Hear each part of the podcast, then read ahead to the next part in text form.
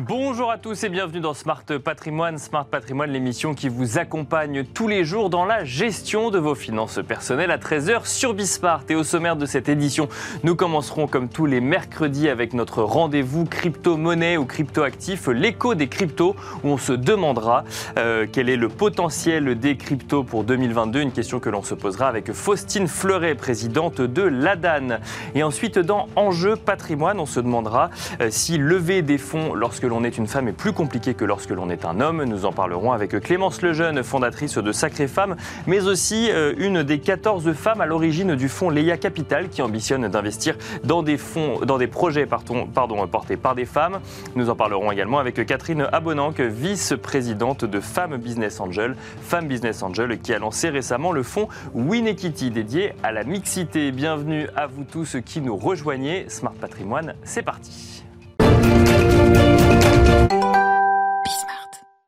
Et on commence donc comme tous les mercredis avec l'écho des cryptos, votre rendez-vous crypto-monnaie donc dans Smart Patrimoine. On se posera ensemble la question du potentiel des crypto-monnaies pour 2022, des crypto-monnaies mais surtout de l'écosystème des crypto-actifs. On en parle avec Faustine Fleuret, présidente de la DAN qui est en duplex avec nous. Bonjour Faustine.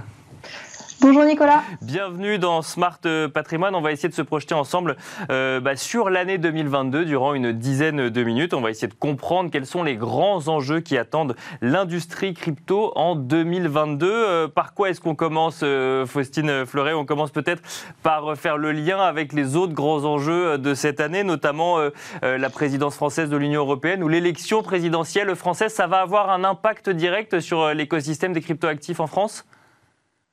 Alors effectivement, l'année 2022, euh, elle est charnière pour la crypto, l'année politique. Alors il y a eu bien sûr le démarrage de la présidence française de l'Union européenne.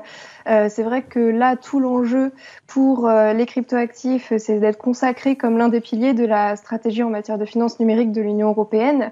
mais il y a également en fait des, des avancées réglementaires à attendre là où la France a déjà été plutôt moteur jusqu'à maintenant. Mais donc sous présidence française, on peut s'attendre à ce que ça avance d'autant plus vite donc des textes comme euh, Mika, régime pilote, euh, mais aussi des, nouveaux textes euh, beaucoup plus récents qui ont démarré en 2021, comme bah, la réforme européenne en matière de lutte contre le blanchiment et financement du terrorisme. Donc tout ça sont des sujets qui touchent notamment le secteur des cryptoactifs. Euh, l'année politique 2022, c'est bien sûr pour les cryptos aussi euh, bah, beaucoup d'attentes par rapport aux élections euh, présidentielles. nous, à la DAN, ça fait quelques mois déjà que l'on sensibilise à ces sujets, que l'on essaye d'inscrire les cryptoactifs euh, au cœur de la campagne pour qu'en fait ça devienne un sujet vraiment perçu comme une opportunité pour le développement économique français et que bah, ça s'intègre dans le programme des, prochains quinquennats. Euh, des candidats. Et enfin, bien sûr, l'élection législative euh, en juin, ça va achever, disons, ce semestre plutôt chargé. Euh, et là, tout l'enjeu va être bah, de sensibiliser notamment les nouveaux parlementaires qui pourraient, qui pourraient arriver à ces sujets de cryptoactifs bah, que l'on sait complexes et, et pluridimensionnels. Alors, deux sujets, euh, si je comprends bien, sur cette année 2022. Euh, D'abord, il y a le côté euh, réglementaire. Et si on fait le lien donc, avec ce que vous nous disiez au début sur la présidence française donc, de l'Union européenne qui vient de débuter, comme l'idée, si je comprends bien, c'est d'élargir au maximum, ou en tout cas d'unifier une réglementation européenne des cryptoactifs, tout l'enjeu est de voir quelle place la France prendra dans cette réglementation, alors que c'est le pays, ou en tout cas un des pays le plus en avance sur le sujet aujourd'hui.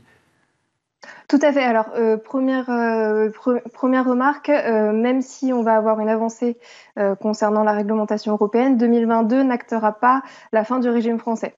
Donc, c'est vrai qu'en France, on a déjà une réglementation très spécifique sur les marchés de cryptoactifs. le cadre européen se construit en parallèle et on ne s'attend pas à ce qu'il vienne remplacer dès 2022 le cadre français. Ceci dit, on a eu en 2021 beaucoup de débats, notamment sur MICA, qui ont été plutôt laborieux. Donc ça a retardé euh, de beaucoup euh, les progrès sur la construction de ce cadre européen pour les cryptoactifs. Et on espère en fait que sous présidence française, bah, on puisse un peu débloquer la situation et que le trilogue européen sur le texte MICA notamment commence. Alors au contraire, sur l'autre texte régime pilote qui lui concerne tout ce qui va être instruments financiers émis et échangés sur des réseaux blockchain, en 2021, on a eu des avancées plutôt importantes, un accord politique au niveau européen, et 2022, ce sera davantage euh, un enjeu de mise en place de ce régime pilote plutôt que de continuer à, discuter euh, du fond. Et donc, on s'attend à ce qu'en septembre 2022, on ait les premières expérimentations dans le cadre de ce régime pilote euh, de projets de security token qui puissent avoir lieu. Euh, donc euh, voilà, jusqu'à, enfin encore cette année, euh, nos PSAN, nos prestataires de services sur actifs numériques français, vont continuer à être sous cette réglementation française. en 2022, ce qu'il faut certainement pour eux, c'est commencer à se préparer à l'arrivée de ce cadre européen dans les prochaines années et à la transition. Donc on le sait aujourd'hui, on a 28 PSAN enregistrés à l'issue de l'année 2021. Donc, c'est des acteurs qui sont tout à fait prêts à ce qui arrive en matière de lutte contre le blanchiment et le financement du terrorisme au niveau européen. Et au contraire, on va harmoniser euh, toutes les exigences que respectent déjà les acteurs français euh, au niveau de tous les acteurs européens. Pour Mika, euh, l'enjeu va être plutôt de se préparer via l'agrément optionnel français. Euh, en 2021, on n'a toujours pas de PSAN agréé. Euh, et donc, notre, disons, combat, notamment sous présidence française, c'est que l'agrément français puisse être concrètement un avantage euh, afin de se préparer au cadre européen euh, de façon euh, anticipée pour les, pour les entreprises françaises. Et donc de faire valoir potentiellement cette avance réglementaire vis-à-vis des acteurs français. Un mot toujours de cette élection présidentielle, enfin de ces deux élections présidentielles et législatives qui arrivent en 2022. Vous nous avez mentionné le mot opportunité. Comment est-ce qu'on peut faire comprendre à des hommes et des femmes politiques qui suivent les sujets crypto de près ou de loin que ça peut représenter une opportunité en France? Alors, il y a un premier travail, en fait, avant de construire et d'expliquer les opportunités, c'est plutôt de déconstruire, euh, et notamment beaucoup d'idées euh, préconçues qui euh, circulent et continuent à circuler sur les cryptoactifs. Donc ça, c'est la mission de l'ADAN, mais aussi des, entreprises du secteur en général, la mission pédagogique de, justement reposer les bases d'un débat, disons, sain sur les cryptoactifs. Ensuite, justement, par rapport à, après avoir déconstruit euh, les idées préconçues, il faut construire et expliquer l'intérêt des cas d'usage. Euh, c'est vrai qu'on parle souvent de l'intérêt de la technologie, euh, mais il faut concrètement expliquer, et ça c'est aussi un, gros travail de notre part, en quoi les cryptoactifs et les technologies blockchain permettent des cas d'usage très intéressants dans le monde financier ou autre, et en quoi cette technologie euh, permet des avancées qui n'étaient pas possibles avant. Donc voilà, ça fait deux volets. Euh, le premier volet de déconstruction et de pédagogie est, relativement long. Euh, bon, c'est déjà des travaux amorcés depuis plusieurs années par de la part du secteur, mais on, s'attend bien sûr à ce que ça continue. Euh, et par-dessus, notre rôle à la DAN, c'est de valoriser les entreprises du secteur qu'on connaît moins et euh, les cas d'usage qu'elles portent euh, et qu'elles comptent encore porter en France ces prochaines années. Et alors, toujours sur ces, sur ces objectifs, ou en tout cas ces, projections 2022, Faustine Fleuret, est-ce qu'on peut envisager aujourd'hui le secteur crypto comme un secteur totalement indépendant des autres industries en France, ou est-ce qu'on y voit de plus en plus d'interconnexions? Effectivement, euh, on voit de plus en plus d'interconnexions. Euh, les années précédentes, ça se sentait déjà, mais plutôt euh, peut-être outre-Atlantique. La nouveauté, je dirais, en 2022, c'est qu'on sent des acteurs français et européens qui se rapprochent du secteur crypto depuis leur milieu traditionnel. depuis la fin de l'année 2021, à la DAN, on est extrêmement sollicité par des acteurs bancaires et financiers traditionnels qui, en fait, on le, on l'espère en 2022, vont peut-être, euh, ça va peut-être être leur baptême du feu et ils vont peut-être euh, enfin euh, se lancer sur le secteur des cryptoactifs parce qu'il y a deux angles pour eux intéressants et ça ils commencent à, bien l'identifier. Ça est de un, en fait aujourd'hui encore en France euh, des lacunes dans une offre de services euh, dédiés, euh, en tout cas accessibles pour les acteurs des cryptoactifs. On sait que encore en 2021, c'était très compliqué pour des entreprises crypto d'ouvrir un compte bancaire, d'obtenir un crédit bancaire, de bénéficier de services de paiement. Donc ça, ça pourrait changer en 2022 vu les récentes évolutions au niveau du secteur, mais on a également au niveau du milieu bancaire euh, une compréhension aussi euh, que les cryptos peuvent être intégrés à leurs propres prestations, euh, par exemple les cryptoactifs dans des produits d'épargne ou bah, fournir du conseil à, leur clientèle qui le demande de plus en plus en réalité. Donc on s'attend à ce qu'au 2022 on voit changer certaines choses. du côté du secteur crypto aussi, en fait, de façon miroir, on s'attend à ce que les entreprises aillent de plus en plus sur les plates-bandes de la finance euh, euh, traditionnelle. On a quand même de, très, euh, de plus en plus d'annonces de crypto-banques, entre guillemets, donc d'acteurs qui veulent fournir des prestations vraiment type bancaire financière au moyen des crypto-actifs. On a le développement de la finance décentralisée hein, qui va mmh. continuer en 2022 et donc qui va de plus en plus attirer une clientèle de, de services traditionnels centralisés. Donc finalement, excusez-moi, ça va être un développement euh, en 2022, une interconnexion croissante euh, sur le milieu bancaire et financier. Au niveau de l'assurance aussi, il y a quand même, euh, au niveau de l'assurance, au niveau de l'investissement, des opportunités pour le secteur traditionnel liées au fait à l'accompagnement des acteurs des acteurs de cryptoactifs. Euh, donc euh, voilà, développer une offre assurantielle, euh, développer des partenariats dans le cadre de la mise en place du régime pilote aussi, hein, pour développer des activités financières sur les, sur les réseaux blockchain. Donc, des ponts finalement qui se créeraient dans les deux sens. D'un côté, les cryptos, le monde des cryptoactifs qui irait vers en fait des secteurs traditionnels pour les réinventer, et de l'autre des secteurs traditionnels qui s'intéresseraient de plus en plus finalement à cette nouvelle technologie. Il nous reste quelques secondes. Donc là, on a parlé industrie, économie, on a parlé du calendrier politique. Est-ce que il y a d'autres grands sujets à venir euh, en 2022. Je pense euh, notamment au sujet de transition écologique qui ne sont pas forcément liés euh, au secteur des cryptoactifs, mais le secteur des cryptoactifs est souvent quand même mis en cause sur ce sujet-là, notamment sur l'impact écologique du minage. C'est un sujet qu'il va falloir également adresser de près en 2022, Faustine Fleuret alors effectivement, la structuration du secteur crypto qui a déjà commencé ces précédentes années, en 2022 va devoir en fait se conformer à des enjeux et des interrogations croissantes euh, sur plusieurs sujets pour euh, bah, rester crédible et attractive euh, aux yeux à la fois des régulateurs mais des, utilisateurs potentiels. Effectivement, que le secteur intègre les enjeux de transition écologique, c'est une pression croissante à la fois des, des, acteurs institutionnels mais de la société civile. Et donc, je pense que pour le secteur, l'enjeu de 2022, ça va être de montrer qu'ils intègrent ces sujets, puisque c'est le cas, euh, mais que l'on soit du coup moins sur la défensive qu'on a pu l'être euh, aujourd'hui sur ces sujets, mais plus à expliquer euh, en quoi les cryptoactifs peuvent être des opportunités sur ce sujet-là. Il y a d'autres enjeux auxquels je pense on attend, sur lesquels on attend les acteurs au tournant en 2022 la conformité réglementaire dont on a parlé. Donc à la fois la réglementation actuelle euh, notamment au niveau français, on a des entreprises euh, qui sont vertueuses, d'autres moins, euh, et certainement que ça va être un critère croissant de choix pour les utilisateurs qui sont de plus en plus familiers à cette réglementation. Donc on espère une, harmonisation même au niveau de la réglementation actuelle du, respect de celle-ci, une supervision accrue aussi au niveau des régulateurs. On a la conformité à, à, cette réglementation européenne qui arrive, donc ça, ça, va être également un enjeu pour, pour euh, les acteurs. Euh, et enfin, euh, sur plusieurs typologies de risques, la structuration du secteur crypto implique que, que, les entreprises montrent qu'elles le gèrent très bien et améliorent leur gestion. Il y a des risques sur lesquels les, acteurs se sont depuis très longtemps le, maîtrise, préviennent et le maîtrisent depuis très longtemps. Hein. Je pense au risque de blanchiment financement du terrorisme.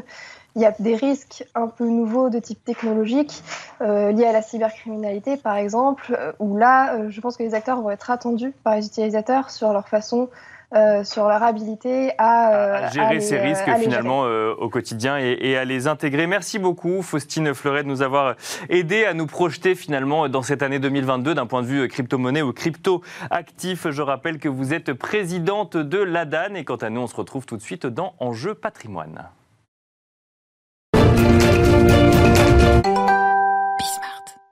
Et on enchaîne à présent avec Enjeu patrimoine, un enjeu patrimoine où on va se poser la question euh, des levées de fonds lorsque l'on porte des projets entrepreneuriaux, mais on va se poser la question sous un angle précis. Est-il plus difficile de lever des fonds lorsque les équipes dirigeantes sont des équipes féminines? Une question que l'on va se poser avec Clémence Lejeune, fondatrice de Sacré Femmes, mais aussi une des 14 femmes à l'origine du fonds Leia Capital qui ambitionne d'investir dans des projets portés par des femmes. Bonjour Clémence Lejeune. Bonjour Nicolas. Et on en parle également avec Catherine Aboninck, vice-présidente de Femmes Business Angel. Bonjour Catherine Aboninck. Bonjour. Bienvenue sur ce plateau également, Femmes Business Angel, qui a lancé récemment, on aura l'occasion d'en reparler, le fonds euh, Win Equity dédié à la mixité. Mais je rappelle euh, un mot peut-être sur Femmes Business Angel. C'est 150 femmes environ, Business Angel, qui investissent dans des projets entrepreneuriaux. Donc la question qui va nous animer aujourd'hui, c'est la question des difficultés de lever des fonds lorsque l'on est une femme et qu'on porte un projet entrepreneurial. Il y a beaucoup de chiffres hein, euh, sur le sujet, notamment le baromètre Sista, donc, qui est édité donc, par Sista, mais aussi par le Conseil national du numérique et le Boston Consulting Group. Il y a un chiffre moi, qui m'a marqué, c'est euh, les investisseurs donc, privilégient les équipes masculines, mais si on regarde les chiffres, c'est 85% euh, des startups financées sont euh, portées par des équipes masculines et c'est 90% des fonds levés en 2020. là, on est. Enfin. C'est des chiffres qui donnent un peu le vertige, Clémence Lejeune, quand même. Ça donne le vertige, ça donne le vertige et c'est justement pour ça que nous avons créé Leia Capital avec pour ambition première euh, de casser le plafond de verre euh, des femmes euh, entrepreneurs pour qu'elles puissent être financées. Parce que vous vous rendiez compte que dans le système actuel, il était compliqué pour une femme entrepreneur ou une équipe de femmes entrepreneurs d'accéder à des fonds quand elle voulait lancer un projet? Alors effectivement, les chiffres, euh, les chiffres parlent d'eux-mêmes. Euh, pour une femme entrepreneur, il y a plusieurs, euh, plusieurs difficultés, plusieurs biais, si on peut dire. Déjà sur la forme, il est prouvé qu'une femme, quand elle, a un ton un petit peu plus soft, si on peut dire, un peu plus intimiste, elle a 18% moins de chances de lever des fonds qu'un homme. D'accord. il y a aussi sur, sur le fond, donc la forme d'abord et le fond. Sur le fond, une femme va peut-être être moins agressive, aussi bien dans la façon de parler, mais aussi dans les chiffres qu'elle va présenter, dans ses business plans, euh, dans le marché euh, qu'elle peut, euh, qu'elle peut atteindre avec son entreprise. D'accord. et un pitch moins agressif est un projet qui va sembler moins ambitieux et donc les investisseurs vont moins investir chez elle. C'est intéressant, ça veut dire que la première limite que vous voyez, c'est celle de l'exercice en fait de présenter son projet, que ce soit sur la forme ou sur le fond. Exactement, exactement. Ce sont les deux premiers biais. Et puis ensuite, euh, des études montrent euh, donc le biais de, des idées reçues, si on peut dire, des investisseurs qui se disent une femme va être moins compétente euh, pour, pour monter une entreprise. Et, je pense que là-dessus, on est, on, est, on est tous conscients que c'est, que c'est vraiment un, biais, un biais que les investisseurs peuvent avoir. j'aimerais aussi soulever un, dernier sujet, ce sont les, les, projets qui sont dans des secteurs à stéréotypes féminins. D'accord. et ça, je, je, pense que c'est, c'est important qu'on en parle aujourd'hui. les femmes créatrices, fondatrices, travaillent principalement, euh, font des entreprises en grande partie dans des secteurs à stéréotypes féminins, la santé, l'éducation par exemple, qui sont donc moins regardés, qui intéressent moins les investisseurs, principalement hommes. Euh, Catherine Aboninck, si je, rebondis euh, sur le chiffre euh, qu'on a rebondi, donc ce chiffre un peu vertigineux, 90% des fonds levés en 2020 le sont par des équipes masculines. Qu'est-ce que ça, vous évoque? C'est pareil, c'est en fait le, sujet, c'est uniquement l'exercice le, du pitch qui, qui fait qu'on arrive moins à lever des fonds lorsque l'on est une femme? Alors c'est vrai que l'exercice du pitch est clé, moi, j'aurais tendance à voir la version à moitié pleine du verre. D'accord. Et de voir quand même le progrès euh, phénoménal qui a été accompli ces dernières années, puisque chez Femmes Business Angel, on est dans ce domaine depuis une vingtaine d'années. Donc on a vu progressivement quand même le nombre de dossiers présentés par des femmes de plus en plus important. D'accord. Et chez nous, c'est aujourd'hui à peu près 30% des dossiers qui sont euh, financées par, euh, par nos adhérentes, qui sont euh, fondées ou cofondées par des femmes. Ça, c'est la première observation. Et la deuxième, c'est que même lorsque les présentations pour des levées de fonds sont faites par des hommes, bah souvent, derrière se cache une femme. D'accord. Mais, mais, on envoie les hommes faire la présentation pour la levée de fonds. D'accord. Dans le sens de Clémence, c'est ça, c'est que euh, les hommes semblent être plus doués, enfin en tout cas avoir une plus forte euh, appétence à l'exercice de la présentation de, de la société pour les levées de fonds. D'accord, et donc parce que quoi, euh, qu'est-ce qu'il faudrait expliquer que, euh, comme ce que vous disiez, Clémence, quand on envoie un homme, il, vendrait un peu plus de rêves sur le, sur le projet de la société au moment où il faut convaincre des investisseurs, c'est ça ou c'est un cliché ce que je dis? Moi, je pense que vous êtes votre cliché est assez vrai. D'accord. Euh, que euh, peut-être que le tempérament masculin va se projeter beaucoup. Euh, il va faire un, business plan très très positif, très ambitieux, et il va entraîner un peu le rêve. Alors que les femmes, elles, sont plus dans le, je vais pas dire le raisonnable, mais dans le le réaliste, le, réaliste le, le, rentable, et vont privilégier la qualité d'exécution de la stratégie. D'accord. Alors tout ça, ça, coïncide plus ou moins avec l'exercice propre de la levée de fonds. Bon, mais Clémence Lejeune, si, euh, si je rebondis sur ce que vient de dire Catherine Abonin, qu'il vaut mieux financer des projets portés par des femmes, au moins on est sûr de moins perdre d'argent puisqu'on nous a vendu moins de rêves au départ. Alors effectivement, on peut dire qu'en tout cas, une équipe mixte euh, va avoir des résultats meilleurs. Euh, et, donc, nous, dans les, toutes les équipes qu'on voit, il y a des équipes uniquement féminines, mais mhm. aussi des équipes mixtes. On a un critère d'investissement qui est qu'il faut au moins une femme dans l'équipe cofondatrice euh, de cofondateurs qui a au moins 30% du capital.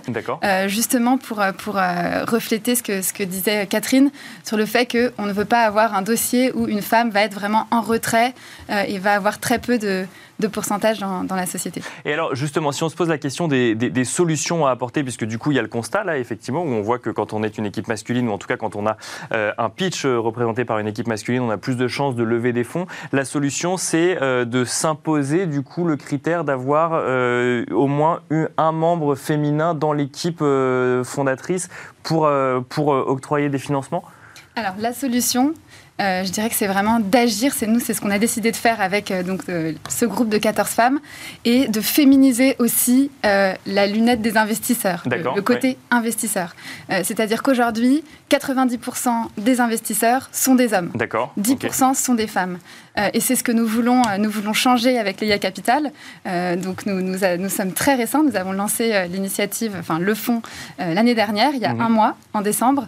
et on est convaincu que si on change cette lorgnette, si on change donc ce groupe d'investisseurs, on va réussir à financer plus de dossiers féminins. Et ça rejoint ce que je vous disais tout à l'heure sur les projets, en particulier dans les secteurs stéréotypés féminins. Euh, et je voudrais prendre celui de la Femtech. Female, female, Technology, qui est le secteur de la santé de la femme. Comment euh, aider le secteur de la Femtech à se faire financer? Comment est-ce qu'une femme qui porte un projet et, c'est ce que c'est ce que c'est ce que vous faites chez Sacré Femme pour le coup. Sacré Femme. Donc je suis dans ce secteur de, la female technology, les technologies au service de la santé de la femme. Comment financer ces projets avec devant soi 90% d'investisseurs hommes qui ne sont pas concernés par ce sujet, qui est d'ailleurs un sujet tabou. D'accord. Euh, et, donc là, vous, c'est un très bon exemple, ce sujet de la Femtech. Ça veut dire que, parce qu'on pourrait se dire, l'investisseur, de toute façon, il va regarder, euh, je, enfin, je mets tant, combien est-ce que je gagne, est-ce que, je, est -ce que ce projet a un potentiel ou non? Et en fait, non, vous, ce que vous dites, c'est qu'il y a un biais finalement sur euh, les, les en, fonction euh, de, de ce qu'on est, si on est un homme ou une femme, des secteurs qu'on va regarder, parce que c'est les secteurs qui nous concernent, donc dans lesquels on peut se projeter. Bien sûr. Alors déjà, si en plus le secteur est tabou, euh, oui, ça rajoute une complexité. Ça rajoute une complexité. Mais effectivement, tous ces secteurs qui, touchent plus les femmes, qui concernent les femmes, et qui sont des secteurs clés comme l'éducation, j'ai mentionné la Femtech, mais l'éducation, c'est la même chose, ça touche plus les femmes.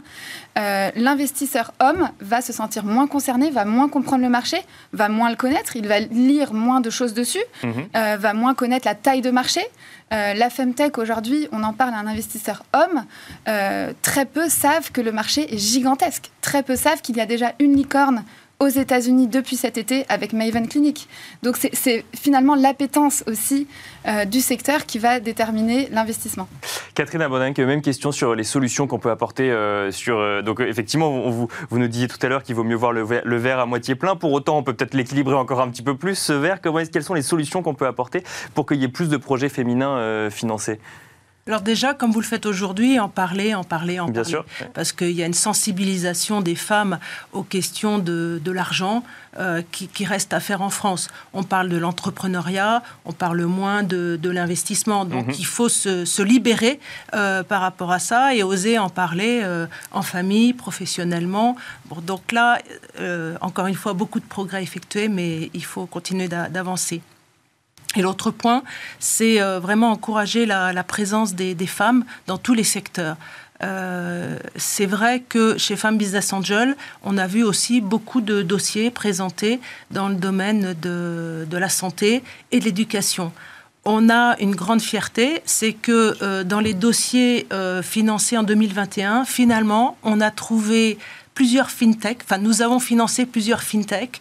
On a trouvé euh, des beaux projets également dans le BTP. D'accord, portés par des euh, femmes, donc Portés par des femmes. Alors, nous, c'est peut-être un peu notre prisme, parce qu'on on croit aussi beaucoup à la mixité, mais on a vraiment envie de, de, forcer, d'aider à la présence des femmes dans les secteurs où elles ne sont pas attendues. Alors, il, est vrai aussi qu'on regarde des dossiers euh, dans la femtech, etc.